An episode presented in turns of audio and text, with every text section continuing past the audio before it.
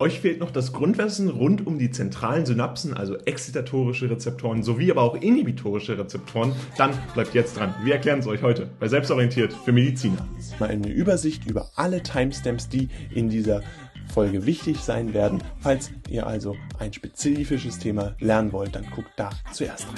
Und bevor das Video jetzt losgeht, gibt es einen kleinen Hinweis von uns in eigener Sache, denn wir haben äh, rund um dieses Thema zentrale Synapsen und natürlich generell die ganze Physiologie, die ihr für die Vorklinik braucht, ein gesamtes Paket gemacht, in dem ihr alles findet, also Karteikarten, aber auch erklärende Texte. Und falls euch die interessieren, klickt jetzt in den ersten Link in der Videobeschreibung oder gerne auch in die Infokarte. Und dann wünsche ich euch ganz viel Spaß damit. Und dann geht's jetzt direkt los mit dem Video. Und damit gucken wir uns jetzt als erstes mal die zentralen Synapsen bzw. die exzitatorischen Rezeptoren an. Dabei ist es ja so, dass wir bei den zentralen Synapsen im zentralen Nervensystem also ganz verschiedene unterschiedliche postsynaptische Rezeptoren vorfinden können, die entweder erregend oder hemmend sind. Wir wollen uns jetzt natürlich auch dann angucken, was exzitatorische postsynaptische Rezeptoren sind. Da gibt es nämlich die ionotropen und die metabotropen Glutamatrezeptoren. Und grundsätzlich ist es so, dass die ionotropen Glutamatrezeptoren sich in drei große Rezeptorklassen unterteilen. Einmal haben wir die AMPA-Rezeptoren, die Kainatrezeptoren und die.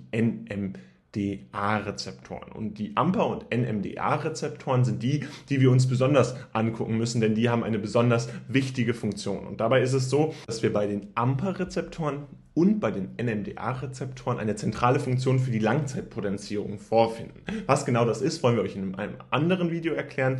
Aber grundsätzlich ist es so, dass diese AMPA-Rezeptoren da eine zentrale Rolle spielen und dabei ist es so, dass der Neurotransmitter hier Glutamat ist, der den AMPA-Rezeptorkanal öffnet und dadurch kann dann Natrium einströmen. Wenn Natrium einströmt, dann ist es gleichzeitig so, dass eine Gegenbewegung stattfindet. Natrium-Kalium-ATPase, Kalium strömt dann entsprechend aus und insgesamt steigt das Membranpotenzial auf 0 Millivolt ungefähr. Natürlich gibt es da einige Schwankungen, die wir immer wieder verzeichnen können, aber ungefähr könnt ihr euch 0 Millivolt merken. Dann gibt es die Kainatrezeptoren und noch die NMDA-Rezeptoren. Diese NMDA-Rezeptoren haben eine besondere Kombination von verschiedenen Neurotransmittern, die dann zusammenwirken müssen, um den NMDA-Rezeptorkanal zu öffnen. Und zwar ist das Glutamat in der Kombination mit Glycin und Deserin. Diese besondere Kombination öffnet dann den NMDA-Rezeptor Rezeptor und es kann Natrium und Calcium einströmen und Kalium wiederum ausströmen. Langfristig ist es auch hier so, dass das Membranpotenzial dann auf 0 Millivolt steigt. Das heißt, ihr könnt euch für den AMPA und den NMDA-Rezeptorkanal merken, beide Membranpotenziale steigen auf 0 Millivolt. Zudem ist es so, dass Magnesium-Ionen bei einem Membranpotenzial unter minus 70 Millivolt die Pore des NMDA-Rezeptors verschließen. Das heißt, grundsätzlich dient dieser Magnesiumblock, den es ja hier gibt, äh, dazu, dass hemmende Neuro neuronale Signale nicht nur das postsynaptische Potenzial abschwächen, sondern entsprechend auch den Effekt von verschiedenen erregenden Neurotransmittern dann mindern. Dadurch wird erreicht, dass hier entsprechend diese hemmenden neuronalen Signale eine besonders wichtige Funktion innerhalb dieser Langzeitpotenzierung erreichen und entsprechend durch den Magnesiumblock abgesichert werden. Zusätzlich sei noch zu erwähnen, dass bei den exzitatorischen Rezeptoren es nicht nur ionotrope Glutamatrezeptoren gibt, also IGLUR, die mit der AMPA Kainat- und NMDA-Rezeptorklasse vertreten sind, sondern es gibt auch noch metabotrope Glutamatrezeptoren, die wir jetzt hier aber nicht weiter erwähnen wollen. Fassen wir euch das Wichtigste rund um die exzitatorischen Rezeptoren einmal zusammen. Grundsätzlich ist es so, dass wir ionotrope und metabotrope Glutamatrezeptoren haben. Wir haben uns die ionotropen Glutamatrezeptoren angeschaut und dabei ist es so, dass wir AMPA-Rezeptoren haben, die durch Glutamat geöffnet werden und Natrium einströmen kann, Kalium kann dann ausströmen. Das langfristige Membranpotenzial Potenzial liegt bei 0 Millivolt. Genauso ist es beim NMDA-Rezeptor. Dort haben wir eine Kombination von Glutamat, Glycin und Deserin, die den NMDA-Rezeptorkanal öffnet und dadurch kann dann Natrium und Calcium einströmen und Kalium strömt dann aus. Dabei ist es auch hier so, dass wie beim AMPA-Rezeptor ein langfristiges Membranpotenzial von 0 Millivolt erreicht wird. Besonderheit ist allerdings, dass es einen Magnesiumblock gibt. Das heißt, Magnesium-Ionen verschließen bei Membranpotentialen unter minus 70 Millivolt die Pore des NMDA-Rezeptors. Dadurch ist es dann möglich, dass neuronale Signale nicht durch, nur durch das postsynaptische Potenzial abgeschwächt werden können, sondern entsprechend auch durch den Effekt verschiedener erregender Neurotransmitter gemindert werden. Gucken wir uns nun also die inhibitorischen Rezeptoren an. Dabei haben wir hier drei verschiedene grobe Rezeptorklassen, die wir unterscheiden können. Einmal die ionotropen GABA-Rezeptoren, die ionotropen Glycin-Rezeptoren und auch die metabotropen GABA-Rezeptoren. Und diese haben dann wieder zugehörige Rezeptortypen, die wir euch jetzt benennen wollen. Einerseits gibt es nämlich die ionotropen GABA-Rezeptoren, GABA-A-Rezeptoren. Dabei ist es so, dass hier GABA die Kanalpore öffnet und dadurch dann Chlorid sowie HCO3-Ionen in die Zelle einströmen können. Dabei haben wir dann langfristig hier ein sinkendes Membranpotenzial zu verzeichnen. Wichtig ist hier, dass es eine klinische Bedeutung hat, denn es gibt Medikamente wie Benzodiazepine oder Barbiturate, die als GABA-A-Agonisten wirken, also etwas, was stimulierend wirkt, etwas, was hier entsprechend befördernd wird, könnte man sagen. Und dementsprechend haben wir diese Benzodiazepine und Barbiturate, die entsprechend inhibitorisch auf die ZNS-Aktivität wirken und damit natürlich eine große Rolle innerhalb der klinischen Anwendung haben. Dann haben wir noch metabotrope GABA-Rezeptoren, GABA B-Rezeptoren. Also wir haben einmal GABA A, GABA B. Metabotrop ist GABA B. Und dabei haben wir hier auch wieder eine Öffnung, die letztendlich durch GABA stattfindet, denn GABA bindet an den GS gekoppelten GPCR und daraufhin gibt es dann zwei Prozesse. Diese zwei Prozesse wollen wir euch jetzt einmal unterscheiden. Und zwar ist es einerseits so, dass die Beta-Gamma-Untereinheit des G-Proteins die GIR-Kanäle dann entsprechend aktiviert in der Postsynapse und dadurch kommt es zum Kaliumausstrom. Und das Membranpotenzial sinkt hierdurch erstmals. Außerdem gibt es den zweiten Prozess, der jetzt nicht mit der Beta-Gamma-Untereinheit stattfindet, sondern mit der Alpha-Untereinheit. Und genau diese Untereinheit sorgt dafür, dass wir jetzt einen steigenden CRMP-Spiegel haben. Und dadurch kommt es dann zur Hemmung der spannungsgesteuerten Calciumkanäle in der Präsynapse. Dabei haben wir dann letztendlich nicht nur einerseits, dass es zum Kaliumausstrom kommt und das Membranpotenzial sinkt, sondern auf der anderen Seite entsprechend auch die Hemmung der Vesikelexozytose, was auch eine wichtige Funktion des GABA-B-Rezeptors hier entsprechend ist. Außerdem haben wir ja noch einen dritten inhibitorischen Rezeptortyp, nämlich die Glycinrezeptoren, die auch ionotrop sind und passend zum Namen ist es so, dass Glycin hier den Glycinrezeptorkanal öffnet und dann kann Chlorid in die Zelle einströmen und das Membranpotenzial sinkt entsprechend. Wichtig zu erwähnen ist jetzt allgemein noch, dass wir grundsätzlich immer einen Gleichgewichtszustand zwischen Exzitation und Inhibition im Gehirn erreichen müssen. Das heißt, sonst kann es zu schwerwiegenden Pathologien kommen. Also in klinisch auffälligen Fällen ist es dann so, dass wir, wenn wir keinen Gleichgewichtszustand zwischen Exzitation und Inhibition haben, dass wir beispielsweise das Koma haben, also eine übermäßige Inhibition, die hier stattfindet. Oder auf der anderen Seite auch die Epilepsie also eine übermäßige Exzitation, die dann hier auftreten kann. Neben diesen verschiedenen Krankheiten, die da entsprechend auftreten können, haben wir aber natürlich auch noch andere Medikamente bzw. andere Anwendungsbereiche. Neben Benzodiazepinen und Barbituraten gibt es natürlich noch viele weitere Substanzen, die entsprechend an den zentralen Synapsen eingesetzt werden können. Und da ist insbesondere wichtig Ketamin. Warum ist Ketamin jetzt so wichtig? Denn es ist so, dass die IGLUR der NMDA-Familie blockiert werden und damit kommt es über eine allgemeine Exzitationshemmung letztendlich auch in Frage für eine schmerzmedikamentöse Behandlung. Dementsprechend Ketamin sollte man sich unbedingt auch merken. Das jetzt natürlich auf der Seite der NMDAs, dementsprechend auf den ionotropen Glutamatrezeptoren, exzitatorische Rezeptorhemmung. Aber sei trotzdem hier erwähnt, grundsätzlich immer globaler Gleichgewichtszustand zwischen Exzitation und Inhibition im Gehirn notwendig. Wenn das nicht der Fall ist, haben wir verschiedene Medikamente, wo wir dann entsprechend in diesen Fall eingreifen können. Damit fassen wir euch jetzt nochmal ganz schnell zusammen, was wir über die inhibitorischen Rezeptoren gelernt haben. Grundsätzlich wissen wir jetzt, dass es immer wichtig ist, dass ein Gleichgewichtszustand zwischen Exzitation und Inhibition notwendig ist, weil es sonst Pathologien geben kann. Zum Beispiel ein Koma mit einer übermäßigen Inhibition oder die Epilepsie, die auf einer übermäßigen Exzitation basiert. Außerdem haben wir Ketamin kennengelernt, was letztendlich zu einer allgemeinen Exzitationshemmung führen kann, aber auch als Schmerzmedikament eingesetzt werden kann.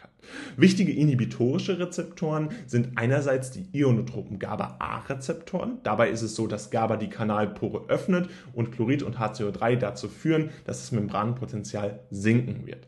Aber da haben wir auch Medikamente kennengelernt, die da als Agonisten wirken, nämlich Benzodiazepine und Barbiturate, die letztendlich dann inhibitorisch auf die ZNS-Aktivität wirken. Darüber hinaus gibt es auch noch metabotrope GABA-Rezeptoren, GABA-B-Rezeptoren. Dort ist es so, dass GABA zwei zentrale Funktionen hat. Erstmal bindet es an den GS-gekoppelten GPCR und es löst damit die Beta-Gamma-Untereinheit und die Alpha-Untereinheit. Die Beta-Gamma-Untereinheit aktiviert Gürkkanäle der Postsynapse und es kommt zum Kaliumausstrom. Das Membranpotenzial sinkt so natürlich dann auch. Außerdem haben wir die Alpha-Untereinheit, die für einen steigenden CMP-Spiegel sorgt und dadurch kommt es zur Hemmung der spannungsgesteuerten Calciumkanäle in der Präsynapse. Das heißt, zusätzlich haben wir hier eine Hemmung der Vesikelexozytose, die stattfindet. Zuletzt gibt es noch die ionotropen Glycinrezeptoren. Diese Glycinrezeptoren werden ihrem Namen entsprechend durch Glycin geöffnet und dadurch kommt es zu Chlorideinstrom und letztendlich zu einem sinkenden Membranpotenzial. Gucken wir uns nun die synaptische Plastizität an. Dabei ist es so, dass man unter diesem Begriff versteht, dass das neuronale Netzwerk beziehungsweise insbesondere die zentralen Synapsen, die wir uns ja hier angucken wollen, durch häufige Nutzung verbessert werden können. Man kann das sich so ein bisschen verbildlichen, wenn man sich überlegt, dass es ja letztendlich einen Computer gibt, der ja eine Hardware hat, also Synapsen. Und wenn so ein Computer einmal ausgestattet ist mit Hardware, dann wird er erstmal nicht besser. Aber es ist letztendlich hier so, dass äh, im Gegensatz zu einem Computer ihr durch häufige Nutzung tatsächlich die Bedürfnisse verändern könnt, beziehungsweise auch die Anpassung der Synapsen vornehmen könnt. Das heißt, häufige Nutzung entsprechend der synaptischen Plastizität ist es so, dass man hier grundsätzlich entsprechend der Bedürfnisse sich anpassen kann. Grundsätzlich unterscheidet man dabei zwischen Kurz- und Langzeitplastizität. Bei der Kurzzeitplastizität ist es so, dass wir neuronale Schaltstrukturen haben, die im Bereich von wenigen Sekunden verändert werden können. Das heißt, Kurzzeit ist hier wirklich eine sehr kurze Zeit, nämlich wenige Sekunden. Und das ermöglicht letztendlich, dass wir hier zum Beispiel eingebaute Verzögerungen haben, Schaltkreise, die mit eingebauten Verzögerungen ermöglichen, dass zum Beispiel ein Schrittgenerator stattfinden kann. Dafür braucht man die Kurzzeitplastizität. Im Gegensatz zur Langzeitplastizität, denn dort ist es so, dass neuronale Schaltstrukturen im Bereich von Stunden bis letztendlich unendlich, also bis der Mensch stirbt, muss man sagen, ähm, verändert werden. Das heißt, hier haben wir eine Veränderung, die langfristig sein kann und dementsprechend auch Langzeitplastizität heißt. Und dabei haben wir Schaltkreise äh, mit Erinnerungen und langfristig gelehrten Aktionen, die dann entstehen können und dadurch haben wir dann letztendlich auch die Möglichkeit, dass Erinnerungen langfristig bestehen bleiben und das, was wir einmal lernen, letztendlich nicht wieder vergessen, wenn diese Langzeitplastizität durchführt. Dabei fragt man sich natürlich jetzt, okay, das ist ja schön, dass wir beides haben, aber was ist das denn überhaupt genau? Wie funktioniert das? Wie funktioniert das auf molekularer Ebene? Und dabei haben wir eine veränderte Rezeptorausstattung in der postsynaptischen Membran. Ihr wisst das ja, dass Glutamat, Deserin schon eine wichtige Bedeutung bei NMDA-Rezeptoren haben und dabei ist es jetzt so, dass wir häufig gleichzeitig präsynaptisches Glutamat, Deserin und ein rezirkulierendes Aktionspotenzial haben, dann führt das dazu, dass das in der Postsynapse vorhanden ist und dadurch dann NMDA-Rezeptoren für den Einbau von zusätzlichen AMPA-Rezeptoren aktiviert werden. Das heißt, wenn wir Glutamat, Deserin und ein rezirkulierendes Aktionspotenzial in der Postsynapse haben, dann haben wir letztendlich eine Aktivierung der NMDA-Rezeptoren und diese NMDA-Rezeptoren sorgen für einen Ausbau der vorhandenen AMPA-Rezeptoren in der Postsynapse. Und dadurch kann letztendlich der maximale Depolarisationsstrom gesteigert werden. Und jetzt im Gegensatz dazu gibt es natürlich auch die Langzeitdepression. Das heißt, wenn NMDA-Rezeptoren selten in der Kombination, die wir euch gerade genannt haben, also Glutamat, Desirin und ein rezirkulierendes AMPA-Aktionspotenzial aktiviert werden, dann ist es so, dass AMPA-Rezeptoren natürlich auch rückläufig sind, also es weniger gibt und in der Postsynapse dann verringert werden und dadurch die Depolarisationsmöglichkeiten eingeschränkt sind und damit natürlich dann die Lernprozesse nicht mehr so gut möglich sind bzw. nicht mehr stattfinden können. Das heißt, hier haben wir diese grundsätzliche Möglichkeit, in beide Richtungen zu arbeiten. Das dürft ihr nicht vergessen.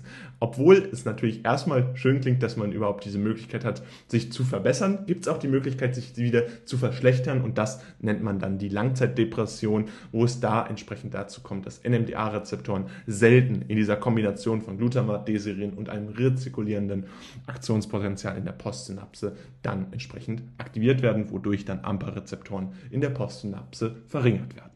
Fassen wir euch das Wichtigste rund um die synaptische Plastizität wieder mal einmal zusammen. Und dabei ist es so, dass man unter diesem Begriff überhaupt versteht, dass das neuronale Netzwerk und die Synapsen sich durch häufige Nutzung verbessern können. Und das unterscheidet man letztendlich je nach Bedürfnissen in die Kurzzeitplastizität und in die Langzeitplastizität.